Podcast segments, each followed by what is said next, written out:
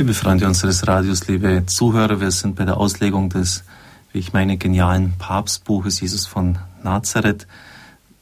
Es ist ganz wichtig, dass wir die Person, die Gestalt Jesu Christi, die am Zentrum unseres Glaubens steht, der uns die Kunde vom himmlischen Vater gebracht hat, wirklich in der ganzen Tiefe verstehen, weil wir damit auch in gewisser Weise resistent werden gegen Ideologien unserer Zeit. Wir haben gesehen, dass Christus bei seiner Argumentation, wo es um die Familie geht, immer wieder klar macht, dass er größer ist als familiäre, fleischliche Bande, Bande des Blutes, so dass er auch sogar herausrufen darf aus einer vorgegebenen familiären Ordnung, auch in Bezug auf den Sabbat formulierte, dass er Herr ist über diesen. Damit wird deutlich, dass alles an die Autorität Jesu gebunden ist, an seinen Anspruch als Sohn, so der Papst. Das verliert das historische Gewicht und den tragenden Grund, wenn man Jesus bloß als einen liberalen Reformrabbi abinterpretiert, schreibt der Papst, sehr schönes Wort, abinterpretiert. Man könnte auch sagen, verfälscht. Es bliebe dann nur eine rein menschliche Autorität, die Autorität eines Gelehrten. Der Sprung in die Universalität, die dafür notwendige Freiheit, das kann nur durch einen größeren Gehorsam ermöglicht werden.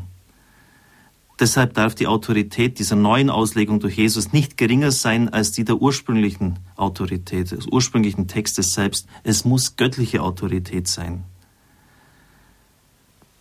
Wenn Jesus nicht in der Vollmacht des Sohnes spricht, wenn seine Auslegung nicht Anfang einer neuen Gemeinschaft, eines neuen freien Gehorsams ist, dann bleibt nur eines übrig.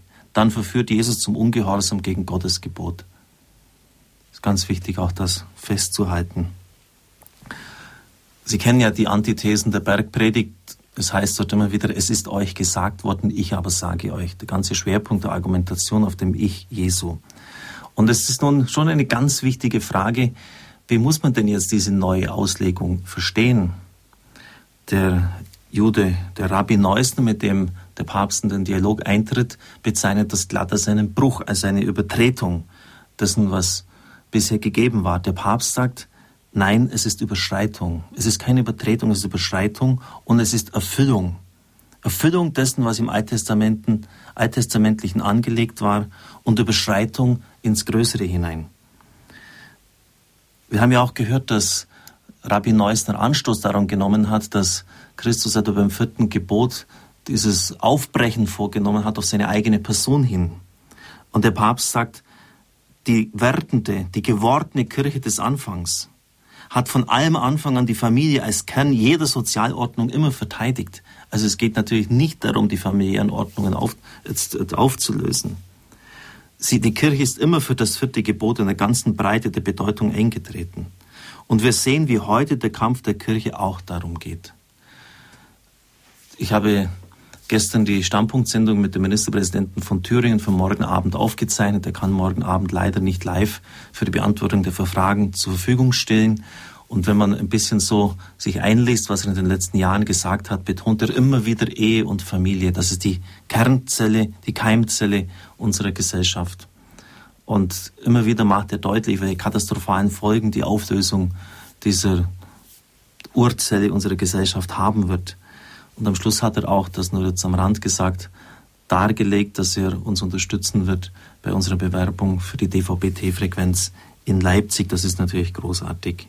Auch wenn er natürlich selber nicht die Entscheidung direkt zu fällen hat, sondern der Medienrat. Und es wurde auch deutlich, so fährt der Papst weiter fort, dass der Gehalt des Sabbat am Herrentag neu zur Entfaltung gekommen ist. Auch der Kampf um den Sonntag gehört zu den großen Anliegen der Kirche in der Gegenwart mit all den Auflösungserscheinungen unserer Zeit. Also da sieht man sehr gut, dass es der Kirche, dass es Christus nicht um Auflösung gegangen ist, sondern um Erfüllung und ja, und das Transportieren in einen neuen, größeren Raum hinein, in eine größere Weite der Auslegung. Gerade die Reden des Auferstandenen legen Wert darauf, dass Jesus nur im Kontext von Gesetz und Propheten zu verstehen ist. Und dass die Kirche immer zwei gegensätzliche Gefahren hatte, gegen die sie sich zu verteidigen hatte. Auf der anderen Seite, auf der einen Seite ein falscher Legalismus, gegen den Paulus kämpft und den man in der ganzen Geschichte leider unter dem unglücklichen Namen Judaismus gestellt hat.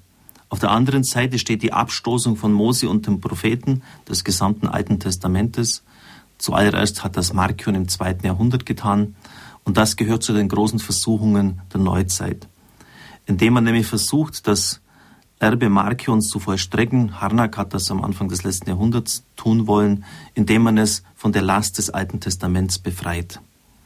Die heute weit verbreitete Versuchung, das Neue Testament rein spirituell auszulegen und es von jeder sozialen und politischen Relevanz zu lösen, geht genau in diese verkehrte Richtung.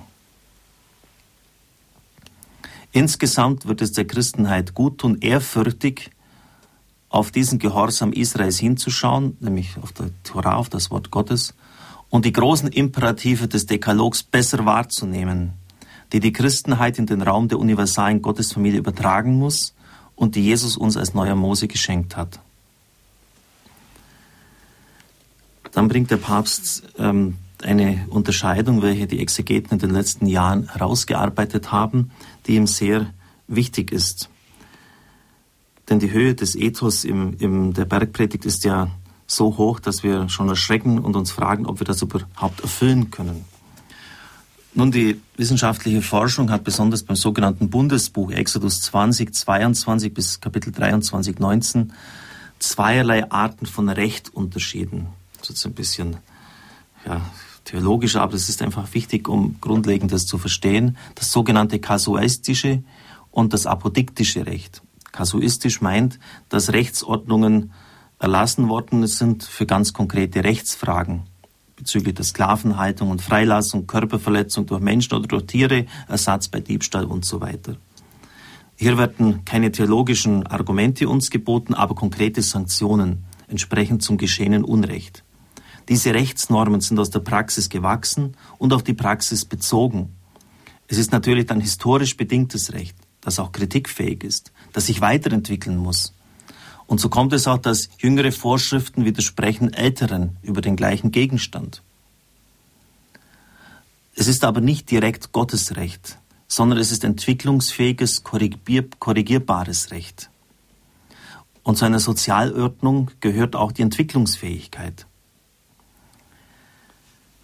Die prophetische Kritik von Jesaja, Hosea, Amos, Micha trifft in gewisser Hinsicht auch dieses kasuistische Recht, das zwar in der Tora steht, aber praktisch zu Unrecht geworden ist in der konkreten wirtschaftlichen Situation Israels, weil nicht mehr der Schutz der Armen, der Witwen und der Waisen im Vordergrund stand, sondern menschliche Regelungen das versucht haben, auch auszuhebeln. Die prophetische Kritik bezog sich meistens, und das ist jetzt das andere, auf apodiktisches Recht. Dieses apodiktische Recht wird im Namen Gottes ausgesprochen. Ein Beispiel. Einen Fremden sollst du nicht ausnutzen, nicht ausbeuten, denn ihr seid selbst in Ägypten Fremde gewesen. Ihr sollt keinen Weißen und keine Witwe ausnutzen. An diesen großen Normen hat die Kritik der Propheten ihren Anhalt gefunden. Von diesen großen Normen hat sie immer wieder konkrete Rechtsbräuche in Frage gestellt um den wesentlichen göttlichen Kern des Rechts als Maßstab und Richtschnur aller Rechtsentwicklung zur Geltung zu bringen. Dieses apodiktische Recht wurde dann als Metanorm bezeichnet, als eine Norm, die über allen anderen steht. Sie ist eine kritische Instanz gegenüber den Regeln des kasuistischen Rechts. Also man kann da unterscheiden zwischen Prinzipien, die ganz allgemein sind, die für alle Zeiten gelten, die grundlegend sind, und Regeln, die daraus abgeleitet werden. Also es gibt in der Torah selber durchaus unterschiedliche Stufen von Autorität. Es gibt einen fortwährenden Dialog zwischen historisch bedingten Normen und diesen Prinzipien, diesen Metanormen. Die, diese Metanormen bedeuten das Einstehen Gottes für die Armen, die leicht zu Rechtlosen werden und sich nicht selbst Recht schaffen können. Und das ist wichtig für das rechte Verständnis der Bergpredigt. Darauf werde ich da am Dienstag dann noch eingehen. Und im Grunde genommen ist das uns völlig klar, äh, wenn wir etwa im Grundgesetz dort stehen haben in der Präambel, die Würde des Menschen ist unantastbar, dann ist das so eine Metanorm, das ist ein Prinzip und daraus werden dann konkrete Gesetze erlassen, die natürlich dann dem entsprechen müssen. Und wir haben den Konfliktfall, wenn man erklärt, dass menschliches Leben im Mutterleib getötet werden darf, dann widerspricht das nach unserem Rechtsempfinden, nach dem vieler Christen, diesem ursprünglichen prinzipiellen, diesem Grundrecht, dieser Metanorm. Nur einfach so ein Beispiel, damit Sie das auch konkret sehen können. Und das ist auch ganz wichtig. äh, dass wir immer uns, uns überlegen müssen, was sind jetzt zeitgebundene Äußerungen, was sind Normen, die in einer bestimmten historischen Situation vielleicht Sinn gemacht haben, die aber bedingt sind, die geändert werden können und was ist das ganz Grundsätzliche. Und das bringt dann der Papst diese Unterscheidung für die Bergpredigt und legt das wirklich auch genial aus, aber darüber mehr am nächsten Dienstag. Ich möchte mich noch bedanken für alle Spenden, mit denen Sie uns bisher über die trockenen Monate getragen haben. In der Regel ist September auch noch immer ähm, eine Zeit, in der es noch nicht so richtig fließt. Also halten Sie den Fluss immer schön in Bewegung. Danke für Ihre, für Ihre Geduld, mit der Sie immer wieder das auch hören und auch dann meine Bitte befolgen. Es segne und behüte Sie der allmächtige Gott, der Vater, der Sohn und der Heilige Geist. Amen. Ich wünsche Ihnen einen gesegneten Tag.